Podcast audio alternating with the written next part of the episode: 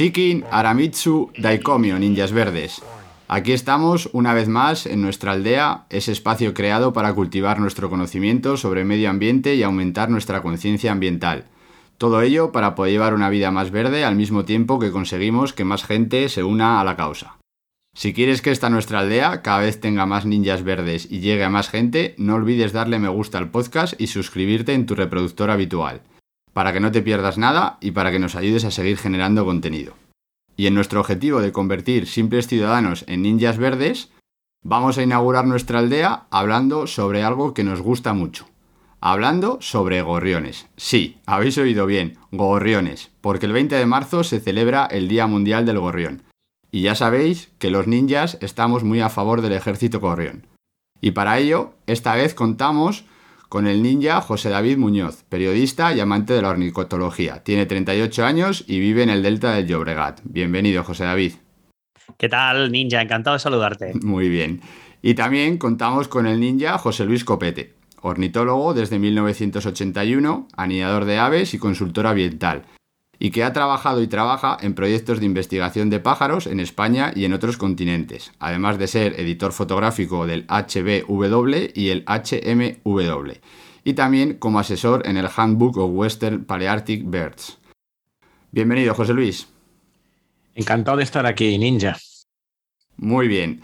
Dicho así, igual algunos de los ninjas de la aldea todavía andan un poco perdidos. Pero si os decimos que ellos son la voz de la radio del Sogolmormujo, igual la cosa cambia.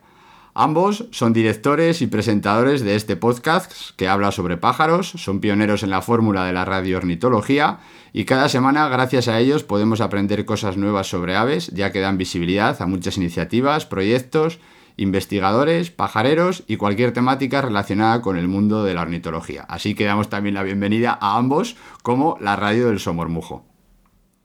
Ahí estamos, como, como un pack, como un pack indivisible. Sí, señor. Encantados de estar aquí. El placer es mío poder inaugurar esta aldea con la radio del Somormujo, que es como así haciendo un símil, como cuando Gaby debutó con Messi más o menos, o sea, poder de debutar en el mundo del podcast con tus ídolos. Así que para mí es un auténtico orgullo. Y vamos a... Antes de empezar, me gustaría, porque seguramente hay gente que no está muy metido en el mundo de las aves, y en la presentación de José Luis hemos dicho que es editor fotográfico del HBW y el HMW. Eso así en cristiano para que entiendan todo el mundo, ¿qué es exactamente? Pues así explicado de manera eh, fácil. Son dos enciclopedias, el HBW es el acrónimo de Handbook of the Birds of the World, que es una enciclopedia que se inició en el año 92 y se acabó hace poquitos años, sobre todas las aves del mundo, en 16 volúmenes, que lo hicimos a, a razón. En los primeros años se hacía eh, uno cada dos años y pico, y a partir de un año, a partir del año 2002, ya se hizo uno al año. En total son un montón de años, un montón de libracos, que son unos libros enormes, que pesan 5 kilos cada libro. O sea, tienen montones de fotografías, montones de dibujos, salen todos los pájaros, todas las especies del mundo, ilustradas y con mucha información de cada una y de las familias. También se explica las familias con unos textos así para que la gente los lea. Los pájaros uno a uno salen pues ilustrados y con una fichita, con el mapa, con un poco de un resumen de su biología, ¿no? Dónde están, qué comen, cómo crían. Y el HMW es lo mismo, pero con los mamíferos, porque resultó que nos embarcamos también, antes de acabar con las aves, a hacer lo mismo de los mamíferos, que fue un proyecto cuando hacíamos al mismo tiempo los dos, fue bastante asesino, porque hacer dos libros enormes así al año al mismo tiempo, pues es, es, muy difícil, ¿no? Pero bueno, lo acabamos con éxito y ya está, ya tenemos las dos enciclopedias, todos los mamíferos y todas las aves. O sea que podríamos decir que son las, la Biblia de los pájaros y la Biblia de los mamíferos. Sí, señor, se puede decir algo así, sí. Vale, perfecto. Pues vamos a entrar ya en la materia de hoy con nuestros amigos los gorriones. ¿Qué me podéis contar sobre ellos? ¿Cuál es para vosotros la gran verdad y la gran mentira sobre los gorriones? La gran verdad, yo voy a decir la gran verdad, y José Luis que diga la gran mentira. Para mí la gran verdad es que podemos decir que el gorrión es el más humano de los pájaros. Muy bonito eso, ¿eh? Mm. La gran mentira, me atreveré a ser un poco provocador, y es que el gorrión vulgar, el passer doméstico, es el gorrión que tenemos, que todo el mundo conoce porque está en los pueblos y las ciudades, está yendo fatal en todas partes. Es una cosa que sale mucho en los medios, pero en realidad está yendo muy mal en algunas zonas de Europa no en todas partes, y en Norteamérica está yendo bien. Lo que pasa es que allí es una especie invasora, pero allí está prosperando. O sea, allí el gorrión ha ido para arriba. Entonces, si tú dices, ¿cómo está el gorrión? Pues a ver, hay que, hay que contextualizar. Pero es verdad que en Europa el gorrión está yendo para abajo, está yendo mal. No en todas partes, pero en global se puede decir que, pobre gorrión, está poco a poco desapareciendo. Vale, perfecto. Mm, eh, cogiendo un poco lo que acabas de decir, eh, el gorrión se puede considerar una especie invasora en América, por decirlo de alguna manera, porque fue introducido, porque alguna personita decidió llevar al ejército gorrión a América, por lo tanto se puede considerar especie invasora, aunque ahora parezca que no. Correcto, es una especie invasora y también lo es en Nueva Zelanda. Nueva Zelanda tiene, tenía muy pocas especies eh, nativas hasta que llegaron los británicos y empezaron a llevar pajaritos para, digamos, sentirse como en casa. O sea, llevaron a Nueva Zelanda pinzones, llevaron mirlos, llevaron eh, escribanos y gorriones. Entonces, ¿qué pasó? Que estos pajarillos, cuando eh, los soltaron allá, ocuparon rápidamente todo el país porque no tenían unas especies que se parecieran a ellas con las que pudieran competir. ¿Qué pasa? Que hoy día tú vas a Nueva Zelanda y la sensación es muy extraña, porque tú estás viendo los pájaros que ves en Europa como más comunes, son los más comunes. Es decir, los pájaros eh, locales, los que, digamos, vivían antes que llegaran los maorís y sobre todo antes que llegaran los europeos, estos pobres están o extinguidos o quedan en cuatro sitios. El gorrión, allá, es invasor, igual que en Norteamérica. Y en Norteamérica tuvo una expansión, o sea, desde principios del siglo XX, sobre todo. Hizo un, bueno, fue para arriba, para arriba, como el estornino. El gorrión y el estornino en Norteamérica están en todos lados, pero no son de allí. Vale, vale.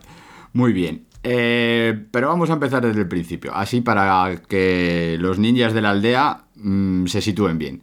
Pregunta facilita, ¿qué es un gorrión? Venga, José David, va. Ostras. Explica qué es un gorrión. El científico eres más tú, ¿eh, José Luis? O eso yo, yo voy a explicar que es, es un paseriforme. Eso es. y es, podemos considerar como el pájaro más común ahora mismo que hay en el, en el mundo. No sabemos si el más numeroso, que ahí tengo dudas. No, no es el más, pero sí que, es el más numeroso. No. Pero sí que es el más común, el más común de, para la mayoría de gente que vive en ciudades y que vive y que vive en pueblos porque, como hemos dicho antes, está asociadísimo a cualquier actividad humana de la cual pues se nutre y aprovecha también para reproducirse buscando huecos de edificios o en cualquier lugar. Una especie relativamente pequeña dentro de, de las aves y que a mí siempre me ha hecho gracia y me lo decía mi abuelo que, el hecho de que salte es, lo hace aún más especial. Que no ande, que salte, que es otra cosa que, siempre, que siempre me ha hecho mucha gracia y que define bien a los gorriones. Muy bien explicado. Y yendo un poquito más allá, para ayudar a los a la comunidad ninja que sigue los gorriones, que sepa que el gorrión, el gorrión, digamos, gorrión vulgar, gorrión doméstico, también se le dice, o el house sparrow en inglés, es el más, el más extendido pero hay otras especies de gorriones. Está también en España, tenemos por ejemplo el gorrión molinero, que es de la misma familia, un passer, que el género es passer, pero es más pequeñito y es más de estar en zonas de cultivos, en zonas no tan urbanas, o sea, es un poquito más eh, campestre. Luego está también el gorrión chillón, que ya es de otro género, es mucho más campestre, ella está en zonas de roquedos, aunque también está en algunas zonas habitadas, que porque quieran en los tejados y en, incluso en edificios relativamente modernos. Pero bueno, es un ave de campo, no es como el gorrión vulgar. Hay más gorriones en el, en el, mundo. También tenemos, eh, por ejemplo, en África hay un gorrión que es muy bonito, que es el gorrión sahariano, que vive en el desierto. O sea, es un gorrión que tiene como el color de las dunas y que también está asociado al hombre, aunque también puede criar en acacias, hacen como unos, unos nidos que son como unas, unos globos de ramitas y ocupan las acacias en pequeñas colonias, pero se han habituado también a ocupar estas casitas muy eh, rudimentarias hechas de adobe que algunos pobladores del Sáhara eh, viven en sitios así. Y los gorriones aprovechan los pequeños huecos de estas, de estas construcciones de adobe y este gorrión, el gorrión sahariano, es el gorrión del desierto. Es decir, si tú vas a un poblado en mitad del Sáhara y ves cuatro gorriones, lo más probable es que sean gorriones saharianos. Aunque está pasando una cosa. En algunos puntos del Sáhara, el gorrión vulgar, el nuestro, está desplazando a este porque es más pequeñito. Es que los gorriones del ejército gorrión son muy potentes y es que tienen un potencial abrumador. Pero es verdad que casi todos están vinculados siempre a, la comunidad humana que tengan más cercana, ¿no, mm. José Luis? Sí, está muy asociado al hombre. De hecho, el gorrión, nuestro gorrión, está donde hay personas. Donde no hay personas no hay gorriones, o sea, está asociado al hombre. Y fíjate que, por ejemplo, cuando hicimos, hablando de lo que hablábamos antes, ¿no? De la enciclopedia esta de las aves del mundo, cuando hicimos el, la familia de los gorriones, lo hizo un inglés que falleció recientemente, eh, Dennis Summers Smith, eh, que había hecho muchos libros sobre gorriones, era un gran investigador de los gorriones, y él, claro, le tocó, le tocó escribir este, este capítulo. Y él discutía sobre el mapa de distribución del gorrión vulgar, porque, claro, el mapa de distribución del gorrión vulgar eh, en nuestro libro lo ponemos donde se encuentra de manera natural, pero no donde está introducido. Entonces, Nueva Zelanda o Norteamérica no aparecía coloreado el mapa porque consideramos que ha sido introducido, es decir, ha sido llevado por el hombre. ¿no? Y él discutía que en muchas partes de Asia el mapa también debía, digamos, de, no mostrarlo, porque él defendía que no, los gorriones en Asia, el este, el, gorrión vulgar, no está. Es simplemente que lo ha llevado el hombre. Y ahí tuvimos una gran discusión, porque yo le decía, no, no, no, no lo ha llevado el hombre, han llegado ellos solos. Y él me decía, bueno, no, ¿cómo que han llegado solos? Digo, si no es con un, en los tiempos antiguos que habían carros y se ponían encima de, un carro y tal, digo, no, hombre, no, habrán llegado volando. Entonces discutíamos sobre cómo llegaban los gorriones a colonizar antiguas ciudades de los imperios chinos y, y que, bueno, él tenía la opinión de que eso no era una, digamos, colonización natural. Él decía que eso era ayudado por el hombre. Pero claro, ¿cómo no va a ser ayudado por el hombre si solo está donde hay hombres? Y claro, esta es la discusión. ¿Dónde está el límite entre lo natural y lo artificial? ¿no? Bueno, era un debate, un debate amable e interesante y que a mí me hizo replantear algunas cosas, porque claro, digo, mm, en parte tiene razón, pero claro, los gorriones han llegado solos, que son, los gorriones son tan listos Tú los ves en las, en las plazas de las ciudades, en los pueblos, cómo cogen la comida y se la, llevan. A veces se la quitan a las palomas, que cogen un trozo de pan y salen volando y el trozo de pan les cuesta, van volando con, con esfuerzo. A mí me cae muy bien, son muy simpáticos los gorriones. Sí, la verdad es que esa imagen yo creo que la hemos visto todos de un gorrión volando con un kilo de pan, o sea que no sabemos casi ni cómo lo levanta del suelo, pero él como un campeón lo lleva en su pico y se lo, y se lo lleva a un sitio un poco más tranquilo para, poder disfrutarlo. Eh, de las cosas que habéis dicho, eh, unos apuntes. De lo que ha dicho José David es que los gorriones saltan. Y eso, si la gente se ha fijado, pues seguramente te llame la atención, porque normalmente los pájaros pueden o andar o saltar. Los gorriones, debido a su forma de vida, donde están y cómo se desplazan y su pequeño tamaño, les es más propicio saltar que andar, porque andar no iban a llegar los pobres a ninguna parte. Entonces es característico ver los saltitos de los gorriones. Luego, otra de las cosas que ha dicho José Luis, que a mí me ha llamado la atención, porque está buscando información por ver un poco cómo estaba la actualidad de los gorriones.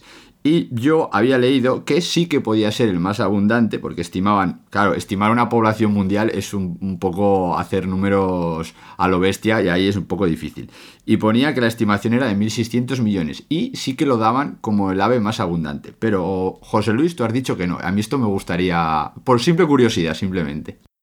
Bueno, salió un trabajo publicado el año pasado donde hacían una estima usando los datos de una plataforma de ciencia ciudadana que se llama eBird, donde los ornitólogos del mundo suben lo que ven. Y entonces la, la suma de estas listas de aves que sube la gente, que suman millones de, hojas de campo, les permite a algunos científicos hacer cálculos sobre las poblaciones. Y entonces salió un artículo que venía como a discutir estos, estas grandes verdades, ¿no? De cuál es el pájaro más abundante del planeta. Y entonces eh, decían que era el que lea, que lea, que es una especie de granívora de África, que forma además unos bandos enormes de millones, y decían que este era el que más. Y luego pues salían unas estimas y el gorrión estaba ahí entre los que más, pero no era el que más, según este trabajo. Claro, saber exactamente cuál es el que más, todos son, a ver, cálculos, estimas, sí. un poco hipotético. Vale, vale, perfecto. Eh, hemos mencionado también las diferentes especies que podemos encontrar eh, aquí en España o en la península, por decirlo de alguna manera. Eh, ¿Algún detalle que permita diferenciar fácilmente uno de otros, así rápidamente para que la gente pueda decir, mira, pues este gorrión no es el que yo estoy acostumbrado a ver porque tiene esto y es este. Hombre, el hábitat ya ayuda mucho. Los gorriones de los pueblos y las ciudades, los que están en el entorno urbano, siempre son gorriones eh, vulgares. El gorrión que, vemos esto con el kilo de pan volando y que le roba la comida a las palomas. En las zonas ya, digamos, en los pueblos pequeños y, y donde, digamos, ya hay campo, están los dos, pero hay gorrión molinero. Y el molinero eh, es más pequeño. O sea, es un gorrión bastante más pequeñito y que cuando vuela hace un sonido que es propio de él, que es una especie de check, check, check. Cuando vuela, que esto no lo hace el gorrión vulgar. El gorrión vulgar hace esas voces de gorrión que todo el mundo conoce, que no es un canto, no es un canto melodioso, no es una voz como la del mirlo, que es así como muy, o el ruiseñor, pero es una voz muy, digamos, familiar, porque todo el mundo sabe eh, eh, esta especie de agarabía que hacen los gorriones cuando se ponen a perseguir machos a hembras y tal. La manera es sobre todo el tamaño o sea, y el sitio, o sea, de dónde están, ya te los separa. Y el gorrión chillón, que no es del mismo género, se llama gorrión, pero no es del género passer. Este está ya en zonas, en roquedos, en cantiles.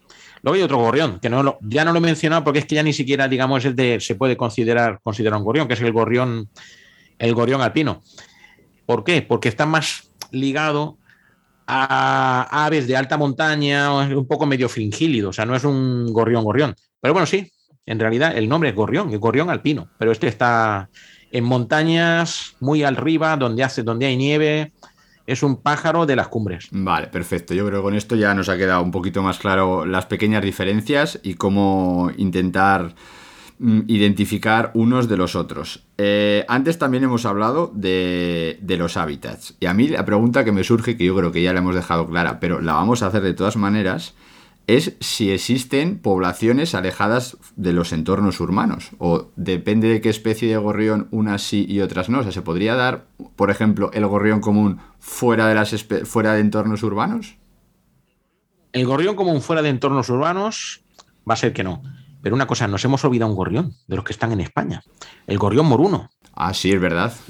El gorrión moruno, que es un gorrión como el gorrión que conocemos, con un poquito más de negro en el, en el pecho y la barriga, y que es muy campestre también. O sea, de hecho, no está en entornos urbanos, o puede estar en zonas un poco habitadas, pero es un gorrión, digamos, realmente de campo.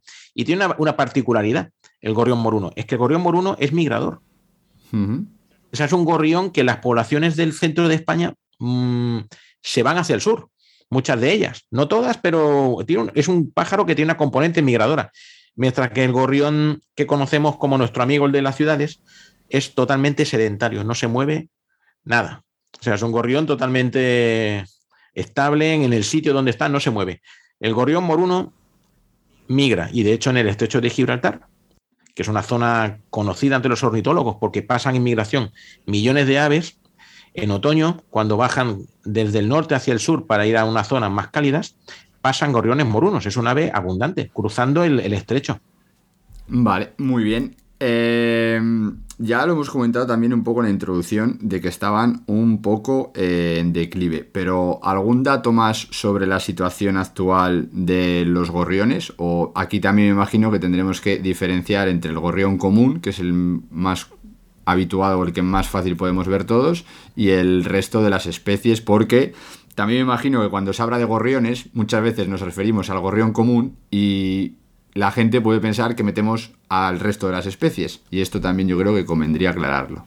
Sí, es verdad. Y además, eh, últimamente también se relaciona mucho su convivencia con, con las cotorras en las ciudades pero se ha demostrado que incluso hay gorriones que aprovechan huecos de los nidos de cotorra para criar. O sea que al final hay como una especie de simbiosis, sí que pueden luchar por el mismo tipo de, alimento y en estas guerras que vemos de palomas, gorriones y cotorras en las ciudades, últimamente ganan las cotorras porque yo creo que son más listas que, los otros dos, luego va el gorrión y luego va la paloma. Pero, claro, no, bueno, yo es lo que veo, ¿eh? cuando me fijo en estas competiciones. lo, que pasa es que en las, en las eh, peleas entre, entre pájaros suele ganar el más grande, el más fuerte. Las cotorras no tienen, no tienen rival. Los, gorriones no pueden hacer nada, los pobres son muy pequeñitos. Pero el gorrión es más, es más rápido que la paloma. Entonces ahí sí que se lleva el trozo y dice, eh, que me lo he llevado. Pero la que aparece la cotorra es como, ostras, el gorrión es que se aparta, ¿no? Sí, sí, sí. Pero en cambio, luego a la hora de los nidos, el gorrión sí que. Y además os lo comentaron en un programa que hicimos en el podcast de José Luis Postigo, de que precisamente aprovechan ese hueco. Sí. Aprovechan huecos de los nidos de, cotorras también para, para vivir.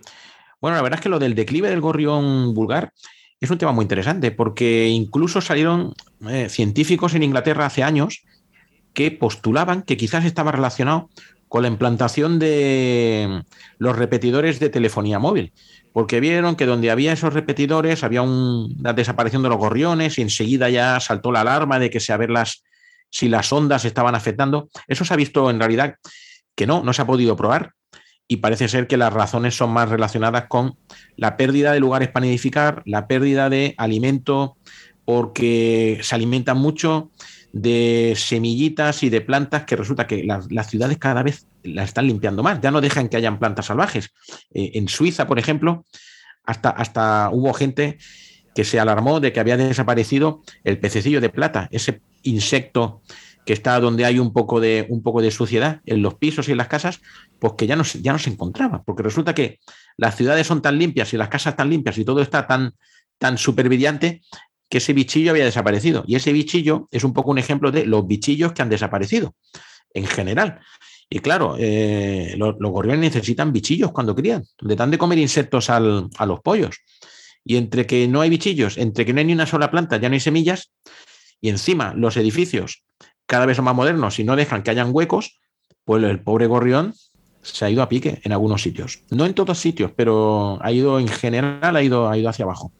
Vale, eh, vamos a meter un poco de spam del ejército gorrión en este momento, y es que es una cosa muy importante que ha dicho José Luis, que los gorriones, eh, cuando tienen las crías, básicamente son insectívoros, o sea, no comen grano. Nosotros somos mucho ah, de alimentar o de poner eh, alpiste o semillas o cereales en invierno para que nuestros gorriones puedan soportar mejor el invierno. Pero en primavera y en verano es mejor que este tipo de comederos no los pongamos o no se los pongamos a disposición porque su alimentación tiene que ser insectívora. Y si les dejamos esto fácilmente, pues igual como es más fácil, no se dedican tanto a los insectos y al final esto lo, que repercute es en que las crías salgan adelante con mayor o menor facilidad. Eh, como datos, por decir números, que al final los números, esto es mucho de, periodismo y llama mucho la atención. Yo lo que tengo recogido por aquí es que más o menos se ha calculado desde que desde 1980 se ha reducido su población un 63%. Eh, en ciudades como Londres apenas pueden verse, o sea, hay estimaciones de pérdidas de 90 y 95% de la población, que son unos datos que a mí me parecen una barbaridad. Eh, SEO hace poco hizo hizo un informe eh, coincidiendo con que declaró al gorrión común ave del año en el año 2016, que en la última década España había perdido unos 30 millones. O sea, son números que es para, para echarte a llorar, porque o decir 30 millones se dice pronto, pero 30 millones de pájaros, o sea, 30 millones de gorriones puestos en fila uno detrás de otro, son muchos pájaros. Es casi buena parte de la, población humana de España, o sea que para hacernos una idea de toda la, de la magnitud de, estas cifras, sí, sí. Y parte, ciudades como Londres, claro, que cada vez son menos humanas. También, es lo que hemos dicho antes, si el gorrión es una ave humana y las ciudades son menos humanas, pues no habrá gorriones. Sí. Vale, y relacionado con eso, eh, ¿por qué son los, entonces importantes los gorriones para nosotros? ¿Por qué son importantes para nosotros? Hombre, que haya gorriones en un entorno urbano, te indica que todavía hay cierta naturaleza en un entorno urbano. Es decir, las ciudades las hacemos nosotros, ¿no? Los humanos, las construimos. Pero las ciudades albergan también fauna. La fauna, no, no la fauna, digamos, en general, porque los animales huyen del hombre, pero hay animales que saben convivir y que son capaces de, vivir en las ciudades. Golondrinas, vencejos, gorriones, cigüeñas en los pueblos, cernícalos primillas, incluso en ciudades como Sevilla. Son capaces de, entrar. Si hay gorriones, significa que la ciudad todavía no es una ciudad totalmente desierta de fauna. Es un buen indicador. El gorrión es un indicador de que todavía las cosas se mantienen. Y que además es el primer contacto seguramente con el mundo de las aves de la mayoría de la población. O sea, cuando un niño ve un pájaro, el primer pájaro que, un niño de la ciudad, el primer pájaro que ve será un gorrión o una paloma. Pero, o sea, el concepto pajarito que tiene un niño es un gorrión, no es una paloma, es un gorrión. Y yo creo que al final están tan metidos en la cultura popular de que, eh, por eso que es como ese pie de acceso a la ornitología, ¿no? O al mundo de las aves, son los gorriones, sin lugar a dudas. O sea. Sí, y, lo- y lo- y los niños se fijan mucho en los gorriones. Yo mismo cuando era pequeño me acuerdo que me encantaba verlos eh, cuando hay grupitos de gorriones que están en el suelo y que están peleándose entre ellos, o cuando los, machos y las hembras en primavera tienen estos cortejos que los machos persiguen a las hembras y los ves en el suelo, todo lo que hacen, te das cuenta de cantidad de comportamientos y de cosas, son muy simpáticos, ¿no? Los gorriones caen bien, o sea, es, es un pájaro que, que entra muy bien, ¿no? Porque ves pequeñas cosas que hacen, su inteligencia, cómo son capaces, pues esto, de, robarle un trozo de, comida a una paloma, que son mucho mayores, pues el gorrión, por su maniobrabilidad y su, y su, que son un poco pillastres, son capaces de coger un trozo de comida y se la llevan, ¿no? Sí, sí, es una manera de, que, de que lo- lo- los niños tengan un poco de, de sensibilidad por naturaleza, ¿sí? Y luego otro aspecto, pero ¿quién de nosotros no ha cogido un gorrión cría del suelo y lo ha intentado criar en su casa? A veces yo, yo siempre con cero éxito, ¿eh? es verdad. Pero ¿quién no lo ha hecho alguna vez?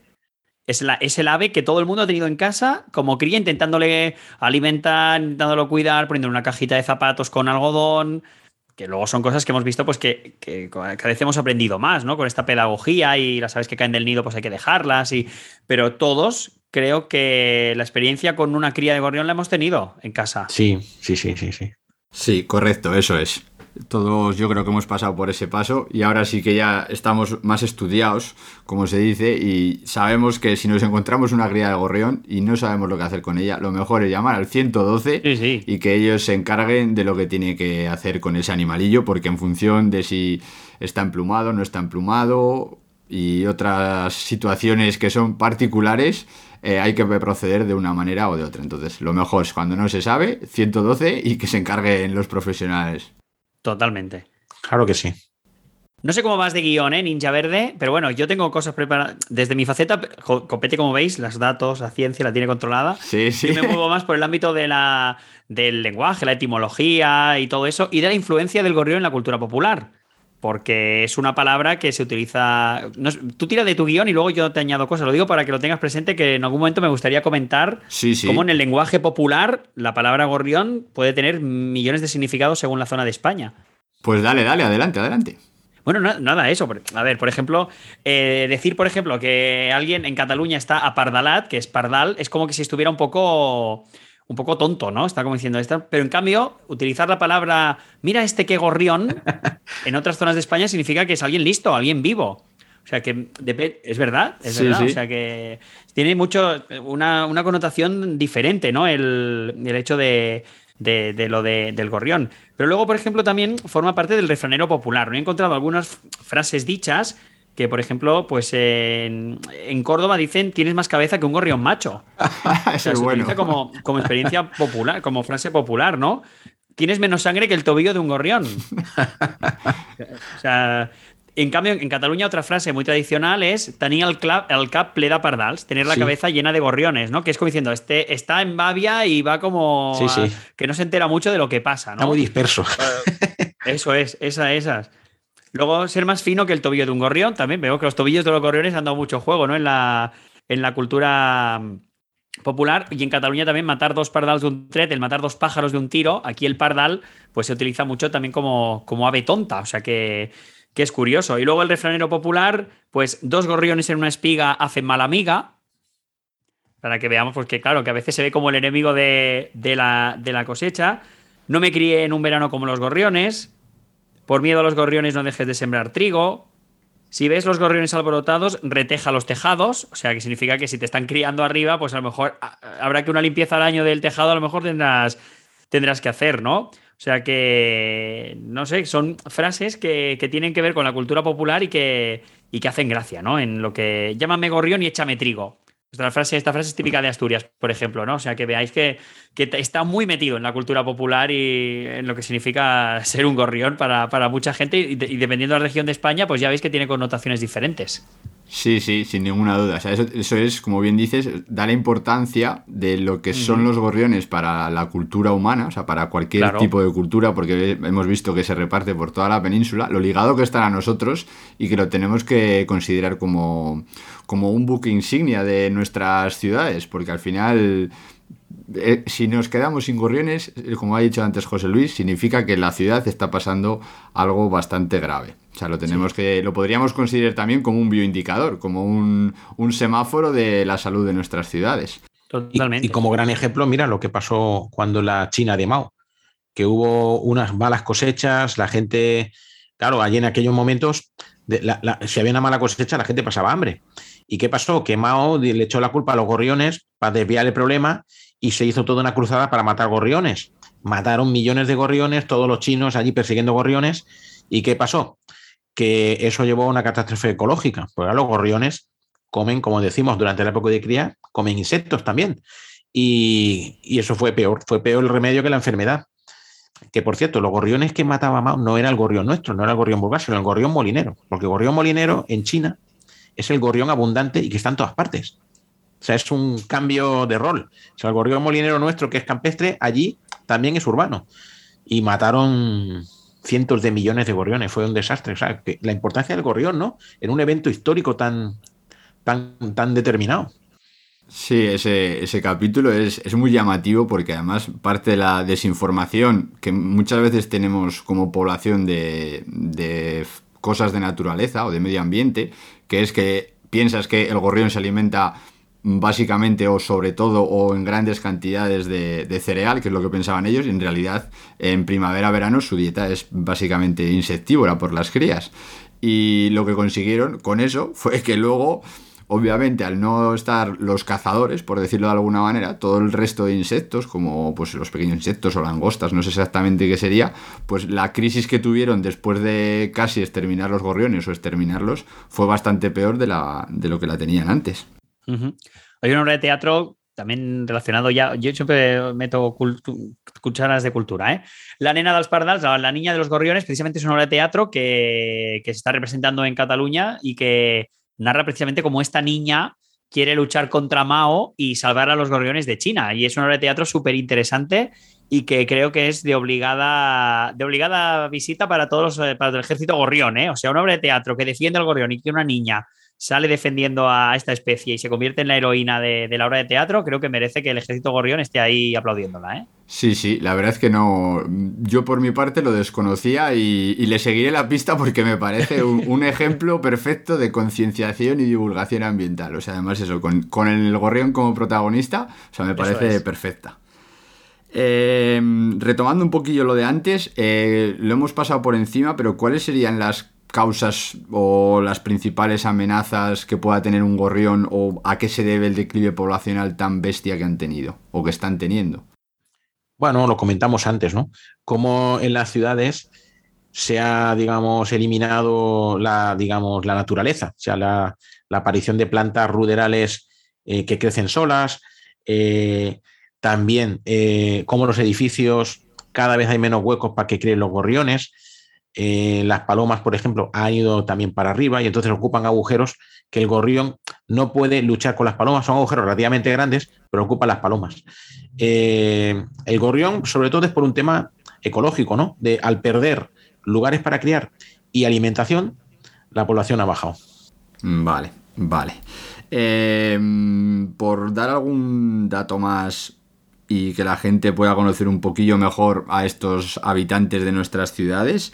Eh, ¿Algún dato sobre etología o sobre su comportamiento gregario, si son monógamos, sobre jerarquías, cómo crían o alguna cosa de estas para, para aumentar nuestro conocimiento? ¿Nos podéis decir? Sí, una cosa muy interesante que la gente lo puede ver visualmente es que el gorrión, el macho, tiene un babero negro. Justo debajo del pico, pues tiene una zona oscura, ¿no? Pero este babero varía en tamaño entre los individuos. No son iguales todos. O sea, los hay que tienen el babero un poco más pequeño y el babero un poco más grande. Y resulta que los que tienen el babero grande son dominantes. Son gorriones eh, campeones. ¿Y por qué tienen el babero más grande? Pues según algunos trabajos, porque están señalizando, se están señalizando a los otros gorriones que son los dominantes. Es decir, al tener el babero grande, es una marca que le permite a los otros gorriones saber que, ojo, que viene el sheriff de, de los gorriones y son los que tienen más éxito criando.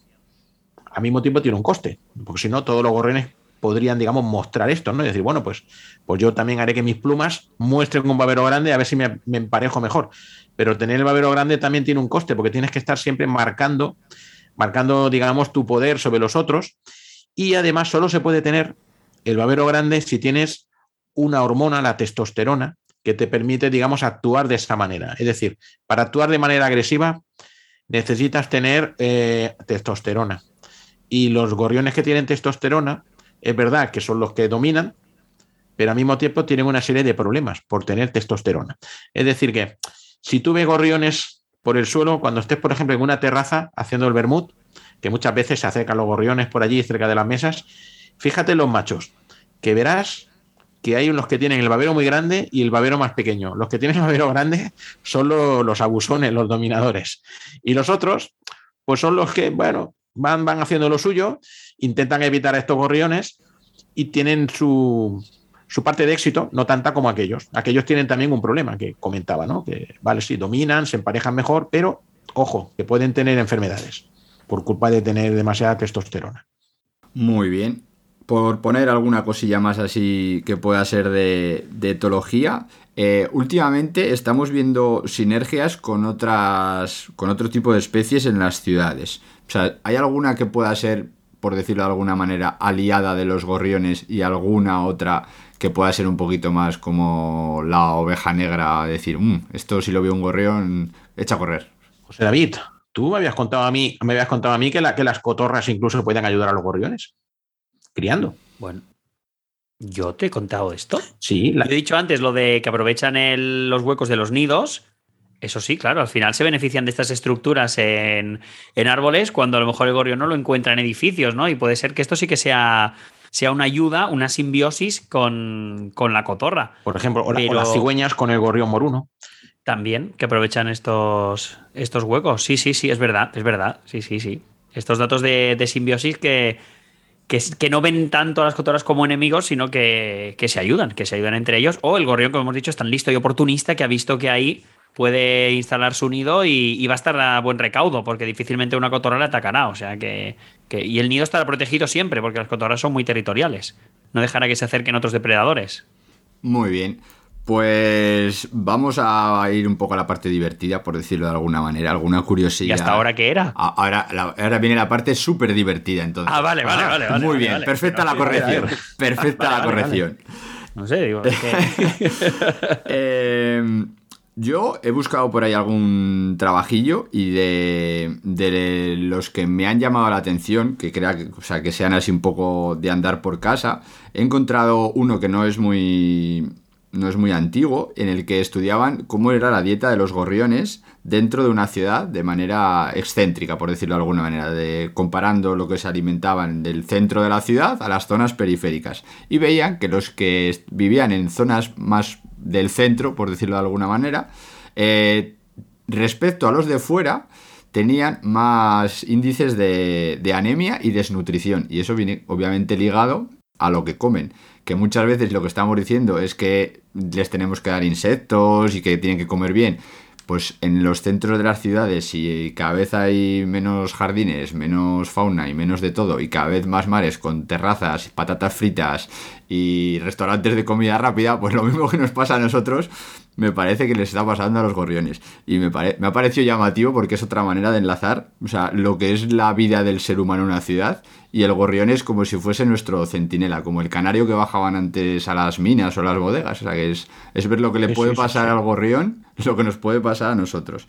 Y luego otro, un poquillo más científico, era que cuanto más pluma tenía los nidos de los gorriones, o sea, cuanto más había sido forrado con plumas, la, hembra lo interpretaba como que el nido había sido mejor construido y que iba a tener mejor aislamiento térmico, y entonces ponía más huevos.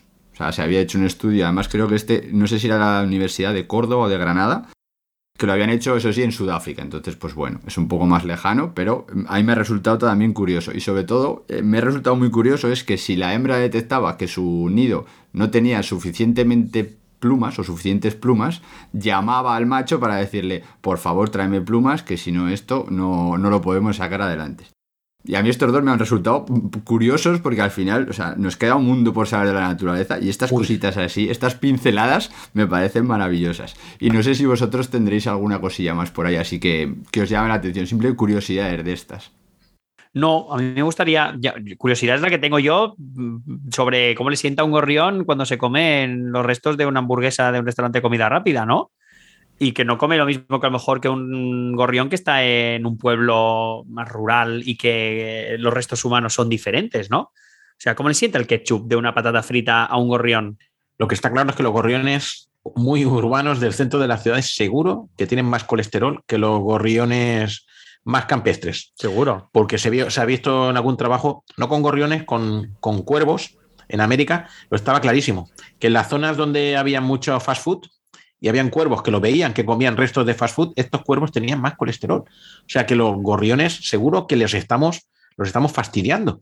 Es más, que la gente cuando le, le tira comida a los gorriones en las terrazas, que no les tire patatas fritas y cosas así, porque es verdad que el gorrión se lo va a comer, pero el pobre no sabe que está ingiriendo un exceso de, colesterol y lo que no le interesa. Que no le puede beneficiar. Es curioso, sí, sí. Sí, al final, sí, es, es disponibilidad de alimentos. Eso nos pasaría también a nosotros. Si tú llegas a casa y te encuentras un plato de comida puesto, claro, pues te lo comes. O sea, te, ahorras el hacer la comida. Pues a, los gorriones les está pasando lo mismo. Y, a mí me resulta eso súper curioso ver cómo, cómo nuestra dieta, que también se está perdiendo un poco por la parte saludable, pues también, también, les, está, también les está afectando a ellos. ¿Alguna anécdota que tengáis con gorriones? Yo luego cuento la mía, pero primero os dejo a vosotros. La mía es la de coger un gorrión de pequeño. La de, no criar, la de no poderlo criar, no, no poderlo salvar, vamos.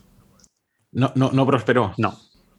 No le, darías, no le darías pan con agua. Claro que sí. Mucho. por supuesto. Pan con agua. Claro. Gran desastre. Pan con leche. Pan con leche, pan, con, agua. sí sí sí, sí, Y nada, no. no. Claro, eh, porque no es, no es, la dieta que necesita el pobre gorrión. mira. No. Ese gorrión que pasaba por las manos de todos mis amigos y era como, ostras. ahora no lo haría, pero en ese momento era como, wow, el gorrión, el gorrión. Sí, sí. De verdad. No, eso es así. Al final todos hemos pasado por eso y ahora gracias a, pues a la información y a la divulgación cada vez se saben más cosas. Y así aprovechamos para decir, si os encontráis un gorrión y os lo vais a quedar, no le deis pan con leche. no le deis pan con leche, por favor. Darle al piste. Y si no, al 112, como hemos dicho antes. Yo tengo una anécdota con un gorrión que aún no entiendo cómo sucedió, que es una cosa como muy extraña. Eh, en el Museo de Zoología de Barcelona, cuando antiguamente estaba en el Parque de la Ciutadella, un día pues un gorrión chocó con un vidrio ¿eh? y, allí estaba el despacho del antiguo Grupo Català d'Anellament, lo que es el hoy el Instituto Català d'Ornitología. Y entonces el, conserje cogió al gorrión, que estaba un poco aturdido, y lo trajo al despacho. Y allí estábamos dos o tres y, el gorrión, pues nada, pues enseguida se iba a recuperar. Y entonces lo sacamos fuera a ver si se iba volando y le pusimos una anilla, lo soltamos, ¿vale? Lo anillamos y se fue, ¿no? Se recuperó. Muy bien, hasta aquí nada extraño. Pero al cabo de dos semanas, en el lugar donde yo anillaba en Barcelona, pero que está a seis kilómetros en línea recta, en una pequeña trampita para páridos, unas trampitas que, solo puede caber un párido, un carbonero. Entonces poníamos unas pequeñas trampitas donde poníamos cacahuetes para coger en cada vez que pasamos un solo pájaro, ¿eh? solo puede caber uno. Es como una especie de pequeña cajita donde se mete dentro el carbonero porque están los cacahuetes y pisa un pequeño resorte, entonces se cae una tapita clac, y se queda dentro. Entonces, nosotros íbamos dando la vuelta, que teníamos unas pocas trampitas, y de cuando en cuando cogíamos alguno. Y entonces, en estas trampitas para carboneros, vi que había, se había cerrado y había un pájaro. Y yo pensando que iba a salir un carbonero. La abro, meto la mano y era un gorrión anillado. Y entonces, como casi nunca anillábamos gorriones, ya me quedé sorprendido. Digo, un gorrión, pero si casi nunca cogemos gorriones nosotros. Y miro la anilla y era aquel gorrión. Era una casualidad que dice, pero ¿cómo? Este gorrión se fue desde el Parque de la Ciutadella, que está, digamos, cerca del mar, hasta Sarriá, que es en Corserola, y justo se metió en esa cajita que, tenía yo abierta. Era como si el gorrión, el pobre, tuviera la mala suerte de que, de que fue a topar dos veces conmigo y en sitios tan distantes de la ciudad. ¿no? Curioso, sí, la verdad. Estos, estos miembros del ejército gorrión se la saben todas. ¿Y tú? ¿La tuya? Pues la mía, la mía coincidió con, la pandemia, que yo creo que nos hizo un poco a todos también observar más la naturaleza, por, por, o por vocación o por obligación, porque tampoco había mucho más que hacer en ese tiempo. Y yo desde la cueva, desde mi cueva ninja, pues puedo ver, puedo ver un montón de pájaros, obviamente, y de, o sea, pues migradores, o sea, bastante, bastantes especies, pero no sé por qué siempre me han llamado mucho la atención, como decía antes, José Luis, los gorriones. Y me tiraba horas ahí viendo lo que hacían los gorriones, viendo pues el celo, el cortejo, cómo buscaban material, cómo venían, cómo comían. Y de repente un día eh, apareció un gorrión, porque en principio era un gorrión, que era muy particular porque tenía eh, las dos plumas, las dos rectrices de las plumas de la cola, para que nos entiendan los de los ninjas de la aldea, las dos rectrices exteriores eran blancas. Entonces en vuelo se identificaba muy fácil, tenía un lucismo, o sea, una falta de pigmentación, y en vuelo se veía muy fácil y en suelo se veía muy fácil. Entonces a partir de la primer, del primer día que lo vi, pues ya mi obsesión empezó a ser buscar siempre ese ejemplar, ese ejemplar, porque era muy fácil de reconocer cuando pasaba volando y muy fácil de reconocer cuando estaba en el suelo.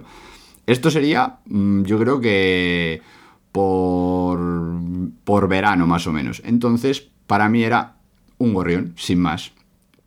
Seguí viéndolo, seguí viéndolo, seguí viéndolo y ese gorrión porque eso no, hemos, no, lo hemos comentado antes, pero hay diferencia entre machos y hembras. Entonces yo en un principio pensé que era un pollo, un juvenil, pero al pasar el tiempo y seguir manteniendo el plumaje no de macho, por decirlo de alguna manera, ya deduje que era una hembra. Y ya se convirtió, pues, en, para mí, en la enseña del ejército gorrión. O sea, ella fue la teniente gorriona, que ya en redes se hizo famosa, porque es, yo creo que es la gorriona que más fotos ha tenido en, en este mundo. Y eh, sigo, sigo viéndola. Mm, no voy a decir a diario, porque igual hay días que tiene. Pues tiene la gorriona cosas que hacer y no viene por aquí. Pero sí que son. Es una cosa. Pues es como que te hace hasta ilusión verla todos los días. Y ya llevo. es un vínculo con dos, Dos años, dos años y pico viéndola por aquí, pues a menudo. Y el año pasado ya sacó unos pollitos porque yo la vi ya varias veces dando de comer a pollos. Muy bien. No sé si serían los suyos o lo de otros compañeros, porque este, este comportamiento en gorriones también se da, que alimentan a, a otros pollos, aunque no sean exactamente los suyos.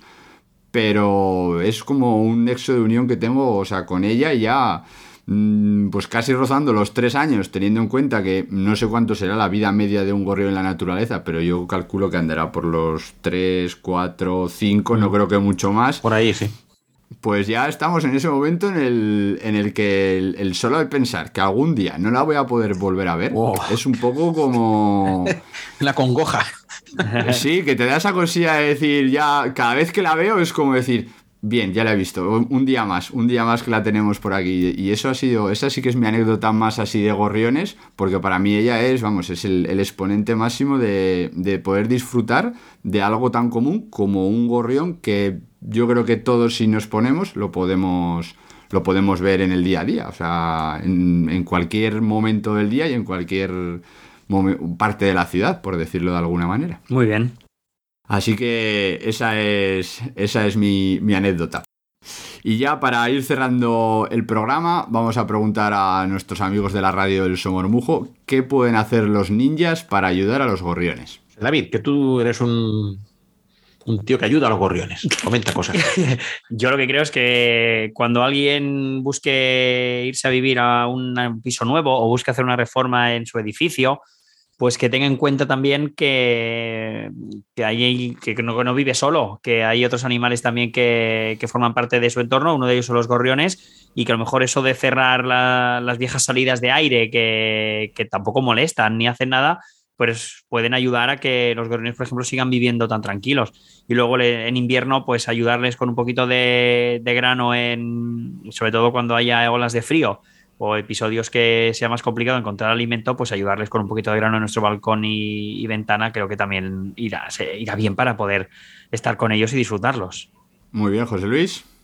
Bueno, lo que ha dicho José David, y que la gente que vive en entornos con, casa, con un poquito de jardín, un poquito como de, de terrenito, pues que no intente dejar la casa, o sea, esta parte de, de la casa el jardín, que no sea un, una alfombra, ¿no? Aquello que la gente quiere que tenerlo todo eh, absolutamente como una especie de, jardín japonés, ¿no? Que, ¿no? que deje que crezcan un poco las plantas solas, que haya un poquito de, naturaleza medio salvaje en algún rinconcito y que eso permite que haya algunos bichitos y algunas semillas y que eso es la vida de los gorriones. O sea, que no, no nos pasemos el día con el rastrillo y dándole al herbicida. Muy bien, perfecto. Pues nada, muchísimas gracias José Luis, muchísimas gracias José David, muchísimas gracias a la radio del Somormujo, ya sois miembros de la aldea ninja y ahora pues ha llegado el momento en el que podéis decir al resto de la aldea cómo os pueden contactar, saber un poquito más de vosotros, seguir vuestros trabajos, lo que estáis haciendo, y que obviamente dejaremos en las notas del programa para que nuestros ninjas eh, os puedan localizar fácilmente. Pues nos pueden encontrar en la radio del y luego nos pueden encontrar en todos los agregadores de, podcast. Ahí encontrarán todos nuestros programas. Eh, poniendo la radio del Somormujo en Google le va a salir y luego en redes sociales también. Somormujo Radio en Instagram, Somormujo Radio en Twitter, página de, de Facebook y de vez en cuando nos dejamos eh, ver en directo, ¿no? Como puede ser la Feria Internacional de Ornitología o el Delta Verding Festival, pues ahí salimos a hacer el podcast con público y, se agradece. Ya que nos pueden encontrar eh, en varios sitios y, encantados de recibir a la comunidad Somos Mujer. Estamos en la aldea ninja y nosotros vivimos en la, en la isla Somos Mujer. Muy bien. Vale, pues hasta aquí nuestra aldea de hoy. Os animamos a que os suscribáis al podcast si os ha gustado y le deis difusión. Esperamos vuestras opiniones, comentarios, ideas, nuevas propuestas o sugerencias para futuros capítulos que podéis facilitarnos a través de nuestras redes sociales. Solo tenéis que buscar la capucha verde en Facebook o en Instagram como el Ninja Verde y en Twitter como el Verde Ninja. También podéis escribirnos directamente por email al ninjaverdeea.gmail.com. Todo esto junto con la información de nuestros invitados lo dejaremos en las notas del programa. Y por último, deciros que pertenecemos a la red Podcastidae, la red de podcast de ciencia, medio ambiente y naturaleza. Y como hoy es un programa especial, nos vamos a despedir con una poesía de Almudana, Almudena Orellana Palomares. Y obviamente es una poesía sobre gorriones. Y dice así: Buenos días, gorrión, pájaro cantor que pías a la mañana, bajo el manto de la noche, el silencio del mochuelo y el rocío de la flor, sereno de la mañana, abrigo de llanto y sueños, pájaro madrugador. Y recordad, hacen falta ninjas verdes, haces falta tú.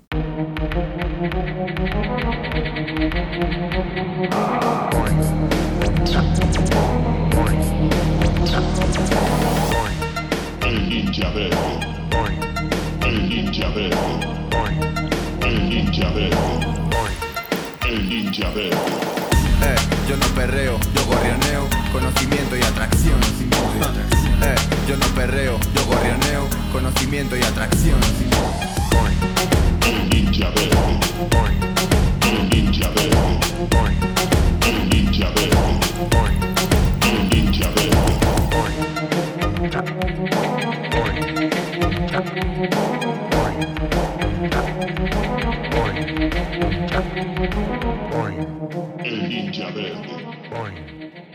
Ninja verde. El ninja verde. El ninja verde.